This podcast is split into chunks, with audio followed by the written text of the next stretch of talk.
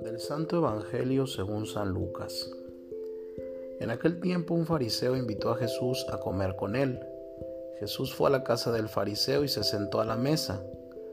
Una mujer de mala vida en aquella ciudad, cuando supo que Jesús iba a comer ese día en casa del fariseo, tomó consigo un frasco de alabastro con perfume. Fue y se puso detrás de Jesús y comenzó a llorar, y con sus lágrimas bañaba sus pies. Los enjugó con su cabellera, los besó y los ungió con perfume. Viendo esto, el fariseo que lo había invitado comenzó a pensar, si este hombre fuera profeta, sabría qué clase de mujer es la que lo está tocando, sabría que es una pecadora. Entonces Jesús le dijo, Simón, tengo algo que decirte. El fariseo contestó, dímelo, maestro. Y él le dijo, dos hombres le debían dinero a un prestamista. Uno le debía 500 denarios y el otro 50. Como no tenían con qué pagarle, les perdonó la deuda a los dos. ¿Cuál de ellos lo amará más? Simón le respondió, supongo que aquel a quien le perdonó más. Entonces Jesús le dijo, has juzgado bien. Luego señalando a la mujer dijo a Simón, ¿ves a esta mujer? Entré en tu casa y tú no me ofreciste agua para los pies mientras que ella me los ha bañado con sus lágrimas y los ha enjugado con sus cabellos. Tú no me diste el beso de saludo, ella en cambio desde que entró no ha dejado de besar mis pies.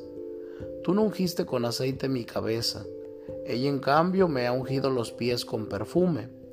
Por lo cual yo te digo, sus pecados que son muchos le han quedado perdonados porque ha amado mucho. En cambio, al que poco se le perdona, poco ama. Luego le dijo a la mujer, tus pecados te han quedado perdonados. Los invitados empezaron a preguntarse a sí mismos, ¿quién es este que hasta los pecados perdona? Jesús le dijo a la mujer, tu fe te ha salvado, vete en paz. Palabra del Señor. Hoy Simón Fariseo invita a comer a Jesús para llamar la atención de la gente. Era un acto de vanidad pero el trato que dio a Jesús al recibirlo no correspondió ni siquiera a lo más elemental. Mientras cenan, una pecadora pública hace un acto de humildad.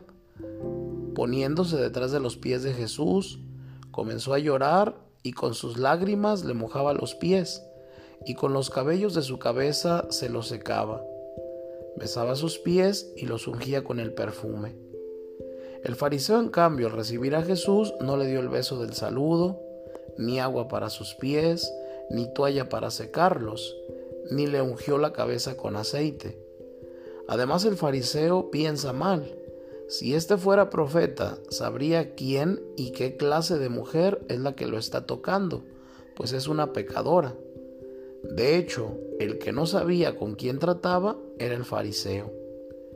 El Papa Francisco ha insistido mucho en la importancia de acercarse a los enfermos y así tocar la carne de Cristo. Al canonizar a Santa Guadalupe García, Francisco dijo, renunciar a una vida cómoda para seguir la llamada de Jesús, amar la pobreza para poder amar más a los pobres, enfermos y abandonados, para servirles con ternura y compasión. Esto se llama tocar la carne de Cristo. Los pobres abandonados, enfermos y los marginados son la carne de Cristo. Jesús toca a los enfermos y se, y se deja tocar por ellos y los pecadores. La pecadora del Evangelio tocó a Jesús y él estaba feliz viendo cómo se transformaba su corazón. Por eso le regaló la paz, recompensando su fe valiente. Tú, amigo, te acercas con amor para tocar la carne de Cristo en tantos que pasan junto a ti y te necesitan?